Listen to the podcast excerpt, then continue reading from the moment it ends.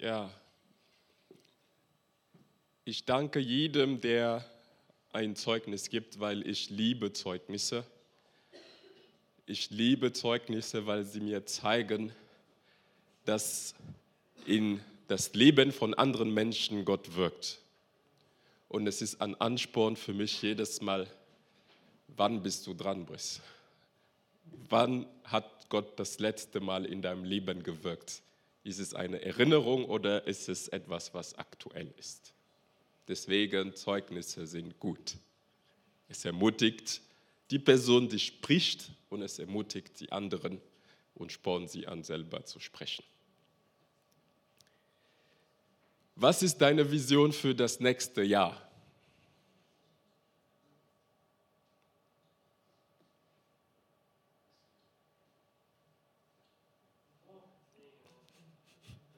Frage. Einige halten Pläne oder Visionen oder Ziele für etwas Unchristliches.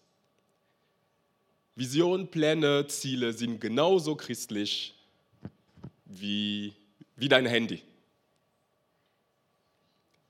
Es hängt davon ab, was du damit vorhast.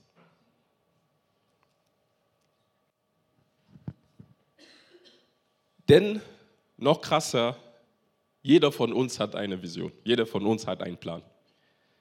Ob bewusst festgelegt oder unbewusst. Visionen, Ziele, Pläne, das bedeutet am Ende nur, worauf ich mich fokussiere. Das ist alles, was es bedeutet. Und das Wichtige daraus ist, ich weiß, was ich nicht mache ich weiß, wo ich meine Zeit nicht vergeude. Zeig mir, was du tust, dann werde ich dir sagen, was deine Ziele sind. Die größte Waffe des Teufels in unserem Zeitalter ist Ablenkung durch Beschäftigung. Er will, dass du dich mit Sachen beschäftigst, die dich nicht weiterbringen. Und die Frage bei dem allen, was wir tun, ist, wovon bist du getrieben? Was ist der Grund für dein Tun? Warum investierst du die Zeit dorthin, wo du die jetzt investierst? Dann kommen wir wieder zu der Frage, die ich am Anfang gestellt habe. Was ist deine Vision für das nächste Jahr? Was sind deine Ziele und Pläne für das nächste Jahr? Worin willst du deine Zeit investieren? Du wirst ja fragen, ja gut, Briss, wie, wie, wie beantworte ich dann die Frage? Wenn du dir diese Frage nicht stellst, hast du bisher nicht zugehört. Oder vielleicht hast du schon Pläne. Dann sagst du, ja, ich weiß ganz genau, was ich nächstes Jahr mache. Dann würde ich dann fragen, gut, woher weißt du, dass es das Richtige ist oder richtig ist? Dann ändert sich die Frage, die ich am Anfang gestellt habe, zu, was ist Gottes Vision für dein nächstes Jahr? Was sind Gottes Ziele und Pläne für dein nächstes Jahr? Worin will Gott, dass du nächstes Jahr deine Zeit investierst? Auf einmal wird es christlich. Lass uns Sprüche 16, Vers 1 bis 3 lesen. Da steht, wir können unsere Gedanken sammeln, die rechte Antwort aber schenkt der Herr. Der Mensch hält sich selbst für rein, aber der Herr prüft seine Absichten. Vertraue deswegen dein Vorhaben dem Herrn an, dann werden deine Pläne gelingen. Wenn wir zu Vers 9 springen, steht, ein Mensch kann seinen Weg planen, seine Schritte aber lenkt der Herr.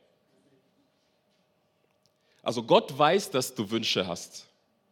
Gott weiß, dass du Pläne hast. Wie ich vorhin sagte, jeder von uns hat einen Plan. Jeder von uns investiert seine Zeit irgendwo hin. Auch wenn dein Plan ist, aus Angst die falsche Entscheidung zu treffen, nichts zu tun, das ist auch eine Entscheidung. Du hast dich entschieden, nichts zu tun. Aber der Schlüssel ist, dass du Gott in deinem Leben sprechen lässt. Dass er dein Herz prüfen kann und dich korrigieren kann oder lenken kann, selbst wenn du schon alles durchdacht hast. Damit zeigst du, wer wirklich der Herr in deinem Leben ist, wie hochmütig oder demütig du bist. Also für diejenigen, die schon Pläne haben für das nächste Jahr, lass dein Herz von Gott prüfen. In Sprüche 16 geht es weiter in Vers 18 bis 20. Stolz kommt vor dem Verderben und Hochmut vor dem Fall. Es ist besser, bescheiden zu sein und mit den Armen zu leben, als Beute zu teilen mit den Stolzen. Wer auf Unterweisung hört, dem wird es gut gehen. Wer auf den Herrn vertraut, wird glücklich sein. Und für diejenigen, die noch keine Pläne haben, würde ich dann gleich fragen, wovon lässt du dich dann leiten? Wenn du keine Pläne hast, tust du trotzdem irgendwas. Was ist dein Antrieb? Was ist deine Motivation? Wovon lässt du dich leiten? Von der Angst vor Gott, von Gott? In Psalm 32, Vers 8 sagt Gott zu David, nachdem er zu Gott kam und seine Schuld bekannt hatte, sagt er, ich will dir Verständnis geben und den Weg weisen, den du gehen sollst. Ich will dich beraten, mein Auge ruht auf dir. Denn Gott ist gut und in ihm weich alle Finsternis, alle Angst. Daher kannst du dich auf ihn verlassen. Daher darfst du den ersten Schritt machen, darfst du dich bewegen, darfst du aktiv werden. Aber wohin bewegen, wenn ich eh keine Pläne habe? Was soll ich tun? Matthäus 6, 33 steht, macht das Reich Gottes zu eurem wichtigsten Anliegen. Lebt in Gottes Gerechtigkeit. Dann wird er euch all das geben, was ihr braucht. Wir haben auch gesehen in Johannes 15, 16, das ist genau das Gleiche war da. Wenn du die Gebote des Herrn in deinem Herzen bewahrt, wird er dir alles geben, was du brauchst. Sprüche 3, Vers 1 bis 10 steht, mein Sohn, vergiss nicht, was ich dich gelehrt habe. Bewahre meine Gebote in deinem Herzen, denn sie schenken dir ein langes und zufriedenes Leben. Gnade und Treue sollen dir nicht verloren gehen. Trage sie wie eine Kette um den Hals und schreibe sie dir tief in dein Herz. Dann wirst du freundlich und klug werden und Anerkennung bei Gott und den Menschen finden. Vertraue vom ganzen Herzen auf den Herrn und verlasse dich nicht auf deinen Verstand. Denke an ihn, was immer du tust, dann, dann wird er dir den richtigen Weg zeigen. Bilde dir nichts auf deine Weisheit ein, sondern fürchte den Herrn und meide das Böse. Das macht dein Leben gesund und du bekommst neue Kraft. Das Leben von jemandem ohne Ziel, Plan, Vision ist wie eines, Fuß, eines von einem Fußballspieler, der auf dem Platz steht und keine Ahnung von Fußball hat. Er hört Leute draußen schreien, schieß, pass, ich will ein Bier.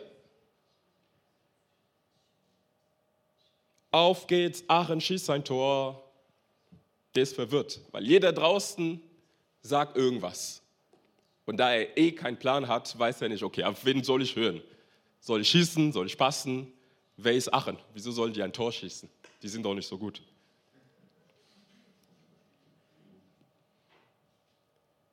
Er hat keine Ahnung, was er tun soll. Er legt sich lieber hin und weint. Oder er nimmt den Ball in der Hand und rennt zur Seitenlinie.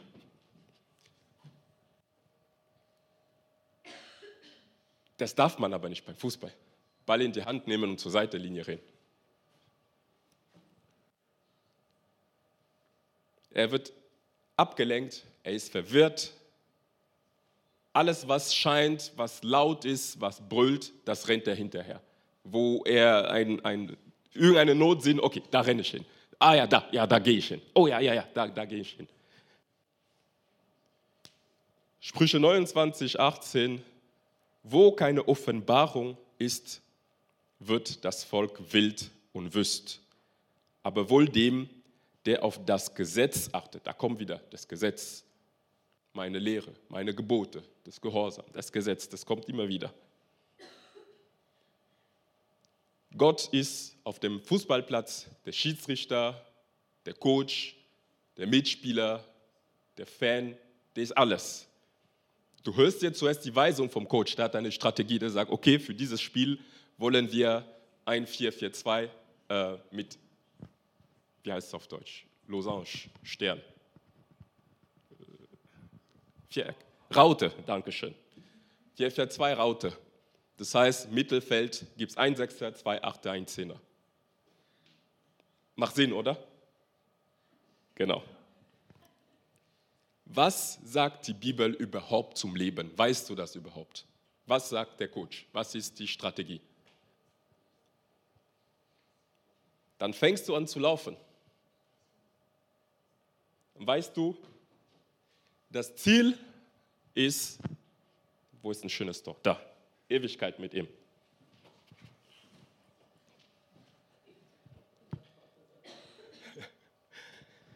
Du stehst am anderen Ende des Feldes in deinem Tor und du willst auf das große Tor schießen. Ewigkeit mit Gott.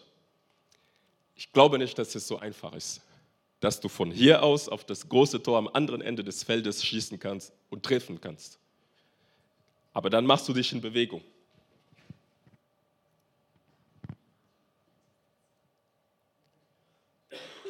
Du lernst die Regel. Erstens weißt du, ich nehme den Ball mit dem Fuß und nicht in die Hand. Es gibt andere Leute, die das dürfen. Andere Menschen haben andere Ziele, haben andere Pläne. In dem großen Plan dürfen die den Ball in die Hand nehmen. Aber der Coach hat gesagt, du, ich will, dass du ein Tor schießt. Was ist dein Plan für dich? Ich soll das Tor schießen. Hat eine Strategie gegeben, hat mir den nächsten Schritt gezeigt. Aber dafür muss ich mich in Bewegung setzen. Ich bewege mich und ich merke, da kommen Gegner. Aber Gott ist gleichzeitig mein Mitspieler. Er hat mir eine Strategie gegeben, hat gesagt, wenn du auf mich hörst, werde ich deinen Weg freiräumen. Er hilft mir, ich passe und ich bekomme wieder den Ball. Wir haben das Mittelfeld überspielt. Die Achter haben sich fallen lassen. Sechster ist nach vorne gegangen. Doppelpass. Zehner ist zur Seite gegangen und die Abwehr ist vorgerückt. Öffnung. Wir haben die Gebote des Herrn gefolgt auf dem Weg im Leben und auf dem Weg dahin hat er uns die nächsten Schritte für, unseren, für seinen Plan gezeigt. Ich nehme Fahrt, ich laufe und ich falle hin. Faul. Und wer ist der Schiedsrichter? Gott. Er pfeift, er sagt, du hast es richtig gemacht, steh auf, hier ist den Ball, du hast eine neue Chance. Weil du dich an die Gebote und Gesetze gehalten hast und du trotzdem hingefallen bist, ist es nicht das Ende. Es gibt nicht diesen einen Plan A, den du damals verpasst hast, als du fünf warst und seitdem geht dein Leben den Bach runter. Der Coach draußen passt es an. Er weiß, die haben zwei Sechser und die lassen sich immer tief fallen. Um, um sie da rauszulocken, brauchen wir einen Wandspieler. Das heißt, der Neuner muss nach vorne kommen und klatschen lassen. Er ändert das weil die Begebenheiten sich geändert haben. Ich werde von Gott, mein Fan, motiviert, aufstehen, weiter so, geht's. Mein Mitspieler, der kommt, der hilft mir, meine Mitchristen. Ich stehe auf und sage weiter. Folge die Anweisung vom Coach. Du siehst das Ziel. Was ist der nächste Schritt, weißt du nicht. Der Coach wird dir das sagen. Und dann überspielen wir das Mittelfeld, Diagonalball. Außenverteidiger ist nach vorne gekommen, macht eine Flanke. Überspielen wir jetzt die ganze Abwehr, stehe frei vom Tor. Der Coach hat mir gezeigt, okay, Übersteiger und der Torwart bleibt liegen. Ich stehe frei vor dem Tor. Ich stehe frei, das ist das Tor, die Linie, Torlinie, Technologie ist noch nicht angegangen, also ich bin noch vor der Linie. Kann ich dann noch das Ziel verfehlen? Frage, kann ich da vor dem Tor, dem großen Tor, als ich da war, war das Tor weit weg, ganz klein. Ich stehe vor dem Tor, 2,10 Meter zehn hoch, also ich passe sogar drunter. Kann ich das Ziel noch verfehlen?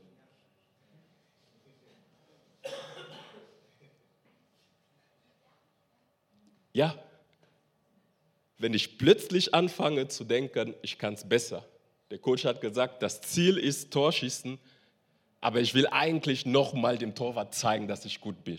Ich drehe mich vom Ziel weg und ich fordere nochmal den Torwart heraus. Ich stand vor, dem, vor der Linie, das war mein Ziel, was der Coach gesagt hat, aber ich habe gedacht, ich kann es besser. Ich drehe mich weg, oder plötzlich ist es nicht mehr interessant. Ich sehe da, da sind Fotografen, Bayern, Scouts sind da, ich muss ihm was zeigen. Der Coach hat mir eine klare Anweisung gegeben, aber vor der Linie denke ich, ich kann es besser.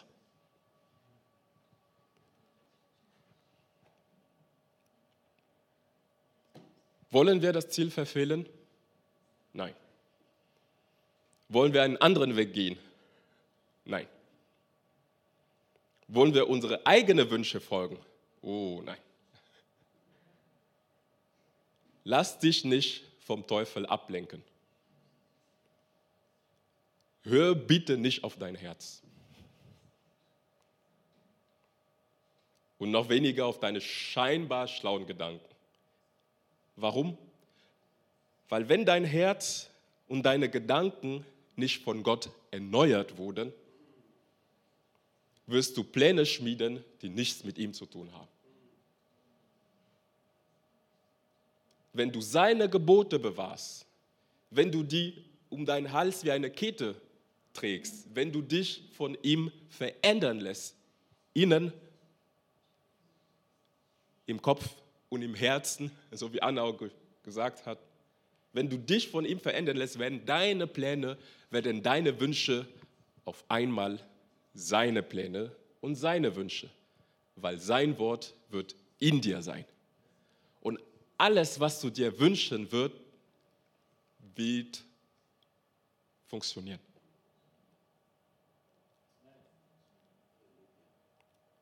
Such den Herr für das neue Jahr. Lass es dir von ihm zeigen, was der Plan, was die Strategie ist, was das Ziel ist. Gehe Schritte des Vertrauens und des Gehorsams mit Gott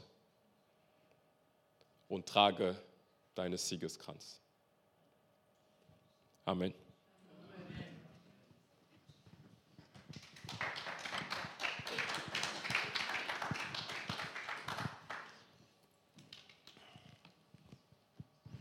Vielen Dank, Breeze. Ich habe mir einen Satz aufgeschrieben, den fand ich richtig gut. Warum soll ich schießen? Aachen ist doch so schlecht.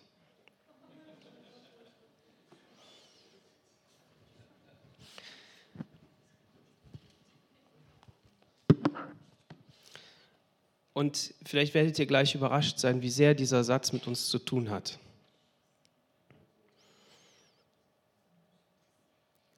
Lass deine Pläne, lass das, was du in deinen Gedanken hast, von dem verändern, was Gott für dich hat.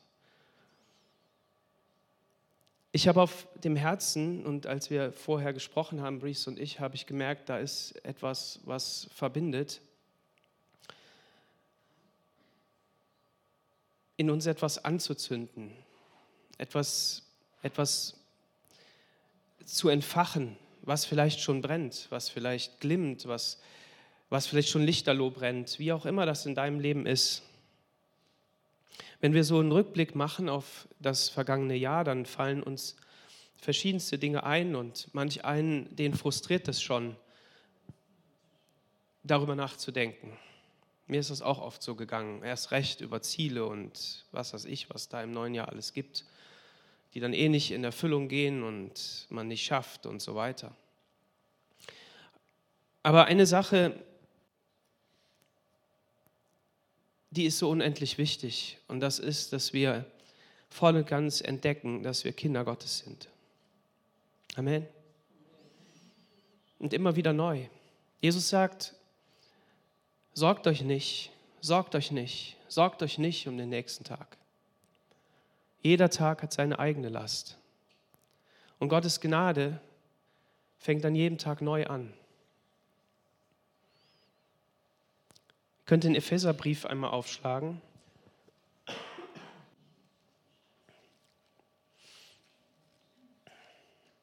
Und es wäre fast egal, was wir lesen.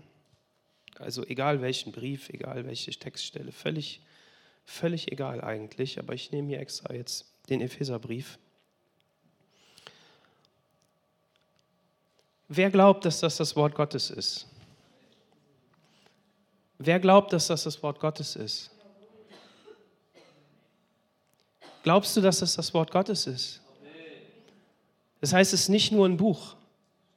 Es ist nicht nur etwas, was im Regal steht, was ich nehme, was ich lese, was ich, was ich, worüber ich nachdenke, sondern dass ich glaube, dass Gott selbst sich in diesem Buch offenbart hat. Amen. Jesus selbst sagt, ich bin das Wort. Ich bin dieses Wort. Gott ist größer als dieses Buch. Das ist uns vollkommen klar. Aber er selbst hat sich darin offenbart. Er hat das geschrieben. Das heißt, jedes dieser Worte, die da geschrieben sind, sind Geist und sind Leben. Amen. Und wir predigen hier vorne, wir hören das, was gesagt wird. Du liest eine Bibelstelle vor und wir gehen da so drüber hinweg. Und ich darf neu entdecken, was es bedeutet, über einzelne Worte nachzudenken. Und wenn wir über ein Jahr nachdenken, dann können wir darüber nachdenken. Und ich danke Josef, dass du dein, dein Zeugnis, deinen dein Dank so auch formuliert hast, wie du ihn formuliert hast. Dass manches einen frustriert, dass manches einen erfreut, aber dass man zu Tränen gerührt ist, weil man Jesus haben möchte, weil man den König haben möchte und weil man möchte, dass das, was er an Wahrheit hat, in einem, in einem eigenen Leben zur Geltung kommt. Und dann schaut man auf das, was Geschwister sagen, dann schaut man auf das, was andere Menschen über einen sagen und dann können wir das auch so gut. Ähm, wir können nämlich ähm, sehr gut damit angeben, was wir nicht können. Und ähm, wir wollen deshalb ja auch nicht stolz sein und, und, und dann geht das so dahin. Aber meine lieben Geschwister, liebe Gemeinde, es gibt so viel mehr. Es gibt so viel mehr und ich habe das lange nicht erkannt und ich hoffe, ich werde es lange noch erkennen. Ich stehe in der Mitte meines Lebens vielleicht, wenn der Herr Gnade schenkt. Dass wir entdecken, dass da noch so viel mehr ist. Und wenn du schon so viel mehr in deinem Leben entdeckt hast, was Gott tun kann, dann teile das mit. Bleib damit nicht unter dem Teppich, sondern lass uns entdecken, was die Gnade Gottes ist. Amen. Lass mal diesen ersten Vers hier lesen. Paulus, ein Apostel Jesu Christi durch den Willen Gottes an die Heiligen in Ephesus und Gläubigen an Christus Jesus, Gnade mit euch und Friede von Gott, unserem Vater und dem Herrn Jesus Christus. Jedes dieser einzelnen Worte hat eine Urgewalt. Eine Urgewalt, wenn du darüber nachdenkst. Paulus, ein Apostel Jesu Christi. Was heißt das, ein Apostel? Das heißt, ein Abgesandter von dem, der Himmel und Erde geschaffen hat. Von dem, der gerade die Erlösung sichtbar geschaffen hat für diese Welt. Von dem ist Paulus abgesandt.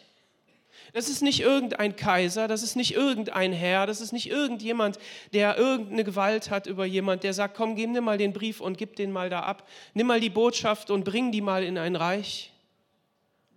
Hier in, dieser, in diesem Wort ist von Königen die Rede, die sechs Monate gefeiert haben mit unendlich vielen Menschen und in Gold und, und Silber und, und Kissen ähm, den Wein in rauschenden Mengen haben laufen lassen. Und unser König, unser Gott, unser Jesus, unser Herr und Heiland ist viel größer als diese Könige. Und dieser sendet Paulus ab. Und ich möchte über dieses Wort Gnade sprechen. Gnade sei mit euch. Was bedeutet Gnade? Gnade bedeutet Dank. Gnade und Dank sind, haben eine gemeinsame Wurzel. Charis ist das Wort, was hier steht. Und im Griechischen klingt das Wort ähnlich, im, ähm, wenn wir im Spanischen gucken, gracias, wenn wir ähm, im Französischen gucken und so weiter, da sehen wir, sehen wir dieses Wort.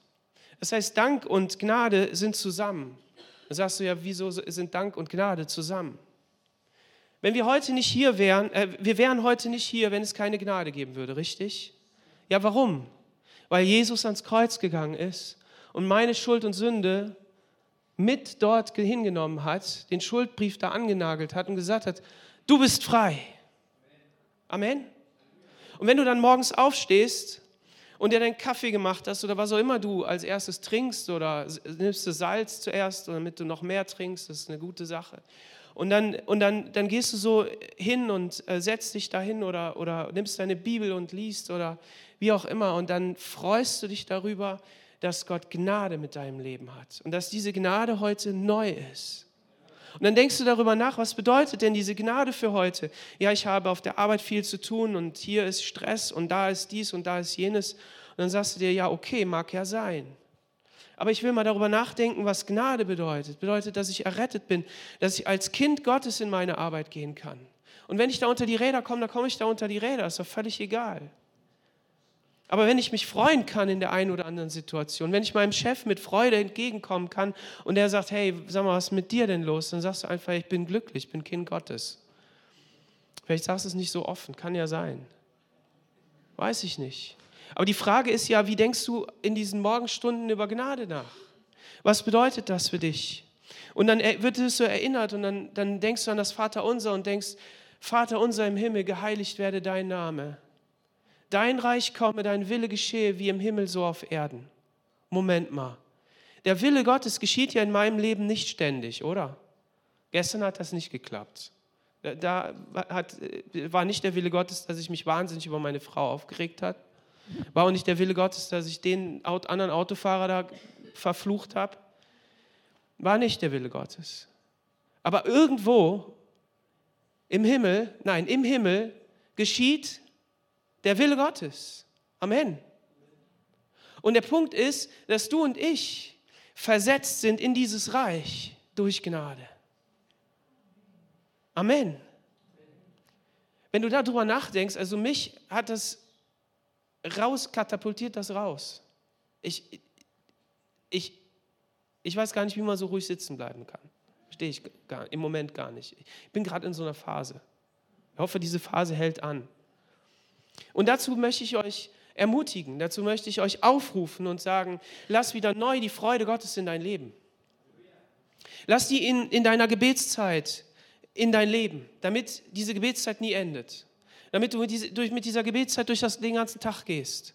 Aber nicht als so ein frommer ähm, äh, Besserwisser. Nicht ein Getriebener, der jetzt das unbedingt sagen muss, weil es muss ja so sein sondern weil die Freude Gottes in dir ist, weil da so eine Quelle ist, die da so raussprudelt, weil da eine Kraft ist, die, die dich beflügelt und du mit beiden Beinen im Leben stehst. Gnade sei mit euch und Friede von Gott, unserem Vater. Und diese, dieser Friede, den haben die Engel verkündigt in Lukas 2, Vers 14. Friede auf Erden, bei den Menschen ein Wohlgefallen oder in den Herzen der Menschen, wie auch immer. Aber auf jeden Fall Friede auf Erden. Ja, wo denn Friede? Bei all der Gewalt hat die passiert, bei all den Kriegen, die passieren, bei all dem, was, was, was schief. Wenn ich mit meinem Nachbarn spreche, dann sagt er jedes Mal, da ist so viel Krieg in der Welt, da ist so viel Unruhe da, ja. Das mag alles sein. Aber da, wo Menschen von der Gnade Gottes ergriffen sind, weil sie wissen, dass, dass, dass Gott ihnen etwas geschenkt hat, da sind sie ihm dankbar für dieses Geschenk. Und das, ist, das führt dazu, dass Friede in die Welt kommt. An diesem Ort. Warum? Weil mich das nicht durcheinander bringt. Weil mich das in eine andere Perspektive bringt, nämlich die Perspektive Jesu. Das ist das, von dem Brees gesprochen hat, dass unsere Gedanken verändert werden. Wenn du von Visionen hörst, wenn du von Zielen hörst, dann stößt dich das vielleicht erst ab und denkst, boah, jetzt schon wieder über Ziele nachdenken, keine Ahnung, wie das geht. Die können das immer alles so toll, vor allen Dingen auf YouTube und in Instagram und dann schreiben sie ihre Diaries und Journaling und die machen das alle so toll und die Bibel sieht auch toll aus. Meine nicht. Ich weiß nicht, was dein Ziel ist. Ist auch mir ist es auch persönlich völlig egal. Aber ein Ziel, eine Priorität ist mir ganz wichtig, dass wir diese, diese Freude am Herrn durch das, was er uns geschenkt hat, wieder neu entdecken. Dass wir das Reden des Heiligen Geistes, seine nicht nur Motivation, sondern seine Begeisterung wieder neu in uns spüren. Dass das angezündet ist und dass wir durchbrechen. Und dann heißt es hier im Vers 7, nein, erstmal Vers 3, gelobt sei Gott, der Vater unseres Herrn Jesus Christus, der, mit, der uns mit allen geistlichen Segen in der himmlischen Welt durch Christus gesegnet hat. Liebe Leute, das ist nicht nur eine fromme Formulierung am Anfang von irgendeinem Brief. Es ist nicht nur irgendein Lied, was der Paulus dann da irgendwie aufschreibt in zwei Sätzen, was er irgendwie rezitiert, was sich cool anhört, weil man muss ja irgendein Zitat haben. Sondern Paulus verkündet hier eine Wahrheit, die es in sich hat, von der wir schon gehört haben. Nämlich die Wahrheit, dass Gott, wir Gott loben können, den Vater unseres Herrn Jesus Christus, und er ist auch unser Vater, mein Vater, unser Vater im Himmel, geheiligt werde dein Name der uns mit allem geistlichen Segen der himmlischen Welt durch Christus gesegnet hat. Amen. Und das hat er, egal wie viel du davon in deinem Leben siehst. Und lass uns doch nicht, lass uns doch in diesem Jahr nicht den Fehler machen, dass wir sagen, nur weil wir in unserem Leben das nicht sehen können, hat es keinen Zweck. Wie oft habe ich diesen Satz gesagt? Ja, irgendwie geht das doch hier gar nicht. Ich sehe das doch gar nicht. Aber hängt denn der Segen, den Gott dir gegeben hat, von, deiner, von deinem Gedanken darüber ab? Der Fakt, dass Gott den gegeben hat. Nein. Dein Gedanke darüber öffnet die Tür, dass der Segen in dein Leben fließen kann, ja. Aber durch die Gnade Gottes kommt trotzdem auch durch die Schlitze was durch. Hast du auch schon gemerkt, selbst wenn die Tür des Glaubens zu ist. Irre bei Gott. Unglaublich. Warum? Weil du dich entschieden hast und gesagt hast, ich habe Christus erkannt, ich habe erkannt, dass er mein Retter ist, dass er der Retter der Welt ist und ich will ihn als meinen Retter haben. Und dann hast du Ja zu Jesus gesagt und dann hat er, ist er zu seinem Wort treu und hat gesagt, jeder, der mich aufnimmt, der wird mein Kind und ich gehe in die Tür ein und ich halte Abendmahl. Und einer ist treu und das ist Jesus. Das steht da auch in einem der Briefe, die danach kommen weil er treu ist, er kann sich nicht verleugnen und er steht zu dir. Er steht zu dir, aber er möchte, dass diese Segenstür offen ist, dass es durchgeht und dass du dich freust. Und dieser geistliche Segen, der hängt jetzt auch nicht von deiner Person ab. Wie oft, wie oft ist das so, dass wir dann da sitzen und dann denken wir, es hängt von uns ab? Ja, ich komme nicht hoch, ich schaffe das nicht, ich kriege das nicht hin, dann setzen wir uns halt wieder auf unser Sofa und dann lenken wir uns halt wieder ab und was weiß ich was. Nein, der, der Punkt ist ganz anders. Der Punkt ist anders, du schlägst das einfach auf. Du nimmst dir die U-Version und lässt dir es vorlesen, weil du zu schwach bist, es vorzulesen. Schreibst dir dann auf, welche Verse du da hast und dann gehst du hin und betest das einfach durch. Einfach durch. Und dann machst du nichts anderes, als dass du sagst, so, und jetzt glaube ich Jesus einfach. Nicht, weil ich das hinkriege. Ich kriege das nicht hin. Nicht einen Schritt. Aber weil Jesus das in meinem Leben hinkriegt. Weil er das hinkriegen möchte. Weil er durch seinen Geist uns führen will und leiten will. Zu den Zielen, die wir haben zu den Zielen, die er in uns hineinlegen möchte. Und, und mein Ziel im Moment, ich sage es euch ganz ehrlich, ich habe ja jetzt diese Krankheitsphase wie so einen Schlag da reingekriegt. Mein Ziel ist immer nur der nächste Tag. Mein Ziel ist nur heute. Nur heute. Nur heute. Was morgen ist, weiß ich nicht. Aber es ist einfach heute. Keine Sorgen zu machen. Und dann entdeckst du das und dann freust du dich darüber. Und weil du das ja gelesen hast, Lest im Wort Gottes, lest ruhig viel oder lies wenig. Aber auf jeden Fall wirst du dann erinnert an andere Bibelstellen, die du gestern gelesen hast. Und dann, dann, dann denkst du da nochmal drüber nach und, und merkst, wow, hier vertieft Gott ja nochmal was. Und das nimmst du mit. Und dann entdeckst du auf einmal, boah, die Zeit geht aber schnell vorbei, morgen müssen wir früher aufstehen. Und unter den Tag begegnen dir dann Sachen, da weißt du gar nicht, woher das kommt. Und dann denkst du ja doch, kommt hierher. Gott hat uns gesegnet. Das Punkt ist, wir lassen diesen Segen einfach stehen. Wir, wir gehen daran vorbei. Es ist uns egal. Und ich will gar nicht behaupten, dass es einfach ist. Manchmal denkt man ja, das ist so wie vernagelt. Ich kann mich, ich sagte ja eben, mich anstrengen, wie ich will. Das funktioniert nicht. Ja, weil es Gnade ist. Und die Gnade besteht eben nicht, wie ich sagte, im eigenen Tun, dieser Sache, sondern dass Jesus das in unserem Leben tut. Und das müssen wir begreifen. Das, das müssen wir begreifen, dass, dass er das jetzt tun will. Und wenn ich das dann geschafft habe, zu beten, zu lesen und darüber Freude zu empfinden, weil es lebendig ist, ja kein Ritual, sondern es ist die Freude darüber, über das Reich Gottes und über seine Herrschaft und über das, was er tun will und dass ich dem Josef heute auch freundlich begegnet bin, dann freue ich mich, dass Jesus das in mir gemacht hat. Wunderbar. Herrlich. Das, das, das ist das. Und das, die klasse Sache ist ja, dass diese Quelle dann fließt. Hast du auch schon erlebt. Das fließt ja dann. Auf einmal geht das dann leicht. Obwohl viele andere Dinge immer noch nicht leicht gehen. Lass dich nicht abhalten. Lass dich doch nicht abhalten von den Dingen, die nicht funktionieren. Und dann heißt hier im Vers 7, in ihm haben wir die Erlösung durch sein Blut, die Vergebung der Sünden nach dem Reichtum seiner Gnade Hallo? In ihm haben wir, also nicht bei mir, nicht in meiner Person, nicht, nicht, nicht in dieser Hülle hier, nicht, nicht in, auf meinem Sofa, nicht im Beruf, nicht in ihm. In ihm haben wir die, haben wir, nicht wir hatten die damals mal, ist er verloren gegangen und jetzt müssen wir wieder suchen. Nein, wir haben in ihm die, ja, sag ruhig mit, sprich's doch mal aus. Erlösung. Die Erlösung durch sein Blut. Die Vergebung der Sünden nach dem Reichtum seiner Gnade. Nicht nach deiner Erkenntnis, noch nicht mal nach deinem Glauben,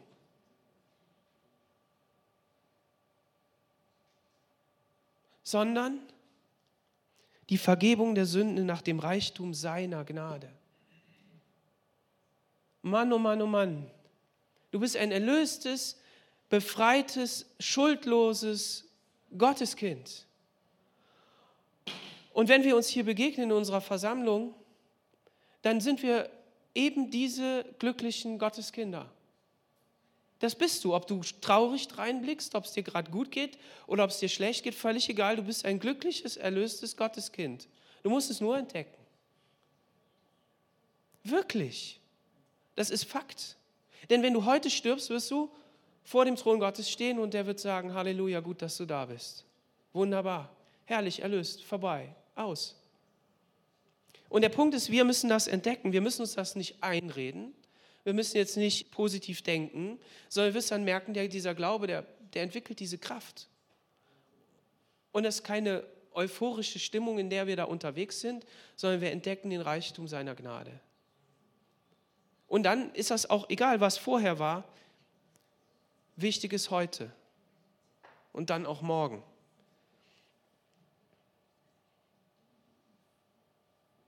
Und dann heißt es hier in Vers 14,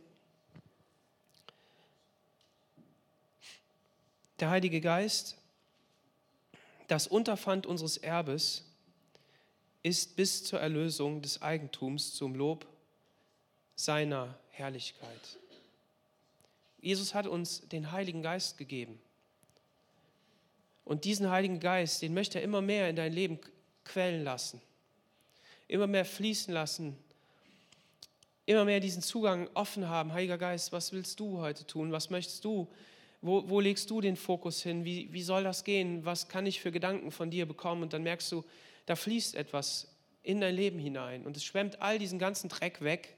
Das Coole an Wasser ist ja, dass wenn nur genug davon da ist und wenn es eben dann eine Top-Qualität hat, dann wäscht es das andere alles weg. Hast du mal die Urgewalt von Wasser gesehen? Hier sind jetzt wieder Überschwemmungen da. Wir hatten die ja hier vor der Haustür. Und in München haben wir neben einem Tierpark gelebt, in einem Zoo da. Und ich habe noch nie so einen tollen Zoo gesehen, was die, was die Frische des Wassers anbetrifft. Das andere ist alles immer Gestinke, ätzend. Aber in München fließt die Isar da durch. Und es wäscht immer alles raus. Immer alles raus. Kümmere dich doch nicht um den Dreck in deinem Leben, sondern lass nur Wasser Gottes durchfließen. Und dann wirst du entdecken, wie, wie schön und frisch das ist und wie, wie gut das ist. Und dieses Unterpfand dieses Erbes, das hat er gegeben. Ein Unterpfand. Wenn du jetzt bei uns in Brand an der Eisfläche da Schlittschuhe ausleihst, dann musst du irgendwie deinen Pass abgeben oder dein Pfand abgeben, ne? oder auch hier in der Schlittschuhhalle. Gott hat ein Pfand abgegeben. Gott hat dir ein Pfand gegeben. Gott, habt ihr mitbekommen, ne? Gott hat dir ein Pfand gegeben. Du bist dieser Budenbesitzer, der gerade Schlittschuh ausgeliehen hat. Und da ist Gott gekommen und hat, hat sein Pfand abgegeben. Wir sind doch nur Staub, wir sind doch nur, also gegen die Herrlichkeit. Gott hat dir ein Pfand gegeben. Ich komme wieder, ich, du bist mein. Du musst doch mal drüber nachdenken.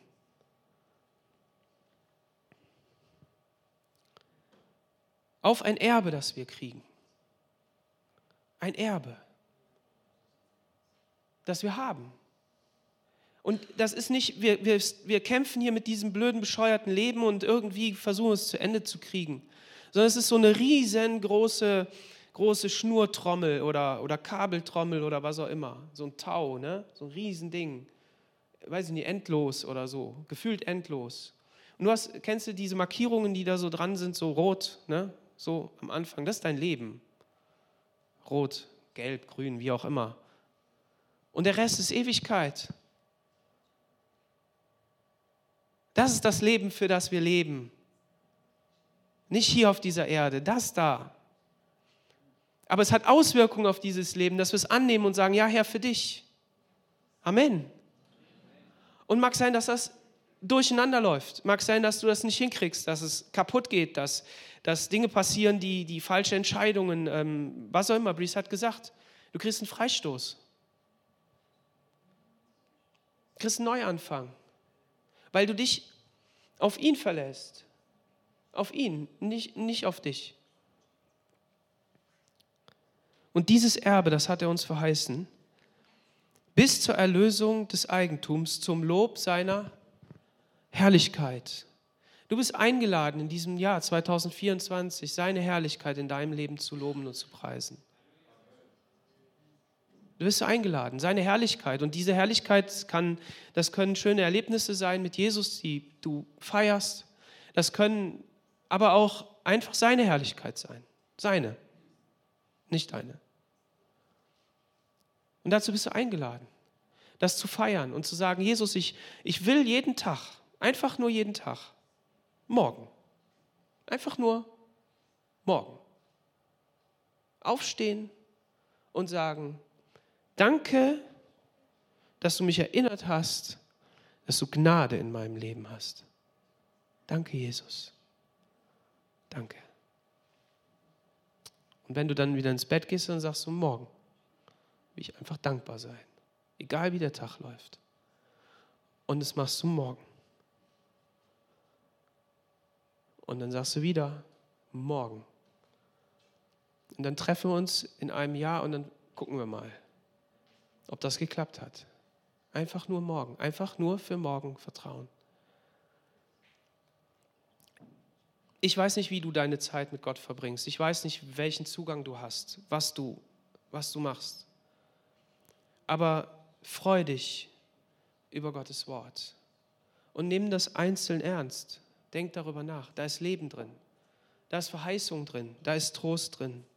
Und im zweiten Timotheus, und damit schließe ich ab, Kapitel 2, Vers 14,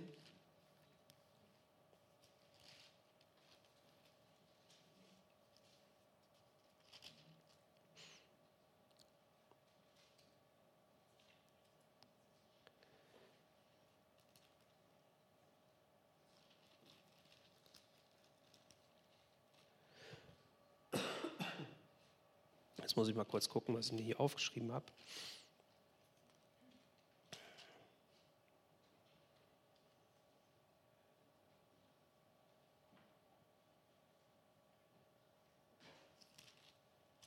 Nee, das ist die falsche Stelle. Ich habe den Text zwar hingeschrieben, tut mir leid. Ähm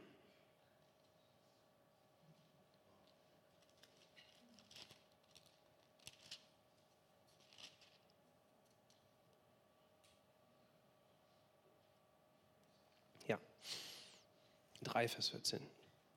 Also 2 Timotheus 3, Vers 14.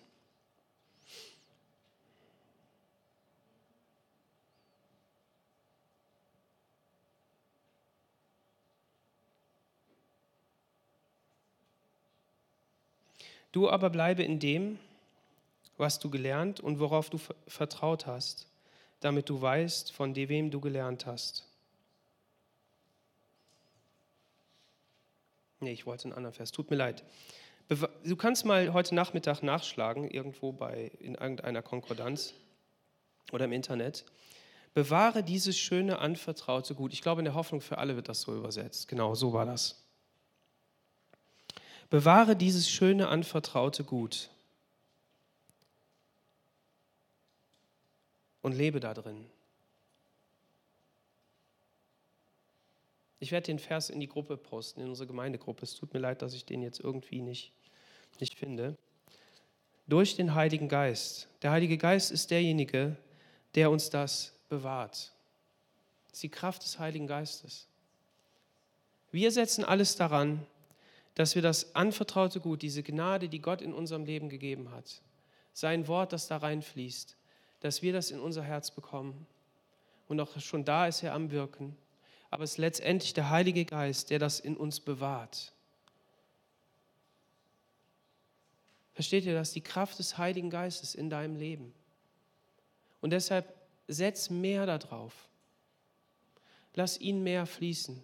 Lass ihn das mehr bewahren. Und selbst wenn das nur eingekapselt ist in deinem Leben, aber es kommt zur Frucht, es kommt zum, zum Wachstum. Bei manch einem dauert es länger, bei anderen sieht man das eher. Lass den Heiligen Geist das Werk tun. Amen. Amen. Bewahre das schöne anvertraute Gut durch den Heiligen Geist, der in uns wohnt. 1, Vers 14. Super, Dankeschön. Das ist wie Balsam auf der Seele. Weil wenn ich zu dir sage, bewahre das anvertraute Gut, dann sagst du ja, aber wie? Es rinnt mir doch durch die Finger. Wie? Durch den Heiligen Geist. Rechnen wir mit der Kraft des Heiligen Geistes in unserem Leben. Amen. Lass uns gemeinsam aufstehen und beten.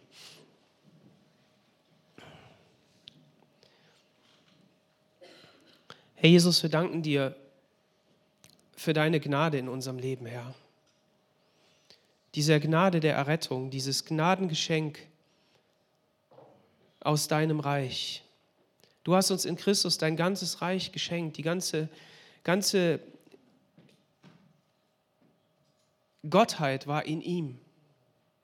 und ist uns erschienen, ist auf dieser Welt gegangen, auf dieser Erde gegangen und hat gezeigt, wie du bist. Und du hast uns deinen Geist geschenkt, der uns wirkliches Leben gibt in uns. Herr, und wir wollen dir neu vertrauen. Wir wollen sagen, Jesus, wirke du. Setz du deine Pläne um. Führ mich weiter an dein Ziel. Jeder ist so individuell von uns, jeder hat so unterschiedliche Gedanken, so unterschiedliche Herzen, so, so eigenständige Leben, Herr. Und deshalb kann man kein Universalrezept geben, wie wir leben sollen. Aber du gibst deinen Heiligen Geist, du gibst dein Reden, du hast dein Wort, Herr, und du weist uns auf die Dinge hin, die wichtig für uns sind. Du gibst uns die Nahrung, die wir brauchen, du gibst uns das, was wir, was wir an diesem Tag brauchen, Herr. Und so segne ich meine Geschwister, wenn sie über dieses vergangene nach Jahr nachdenken, dass sie mit, mit deinen Augen darauf schauen, um die Schätze zu entdecken, die du da reingelegt hast. Um Vertrauen zu wecken auch für das kommende Jahr, um zu sagen, Jesus, will einfach noch mehr von dir. Möchte einfach noch mehr von deiner Gegenwart. Ich möchte, möchte, dass deine Kraft mehr durch mich fließt. Ich möchte da sehen, dass dein Reich nicht nur, nicht nur irgendwo passiert, sondern dass ich Teil deines Reiches bin weil ich Kind Gottes bin und unterwegs bin mit dir, um mit deinen Augen auf den Tag zu schauen und mit deinen Augen auf die Menschen zu schauen, die mich umgeben. Nicht, weil ich besser bin, sondern weil ich eine Kraft von dir bekommen habe, die aus dem ewigen Leben kommt. Und eine mit einer Botschaft unterwegs bin, die, die die Welt verändert und die meine Welt verändert hat. Jesus, wir dürfen deine Kinder sein und dürfen uns an dir freuen.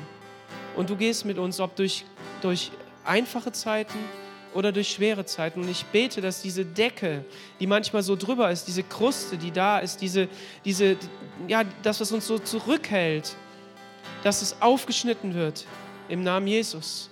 Und dass wir dieses Licht sehen dürfen, dass wir diese Freiheit der Kinder Gottes erleben dürfen, mein Gott. Jesus, dass es durchbricht und dass wir durchkämpfen und dass wir mit deiner Kraft unterwegs sind, Jesus. Halleluja, du bist gut und du bist uns ganz nah. Amen.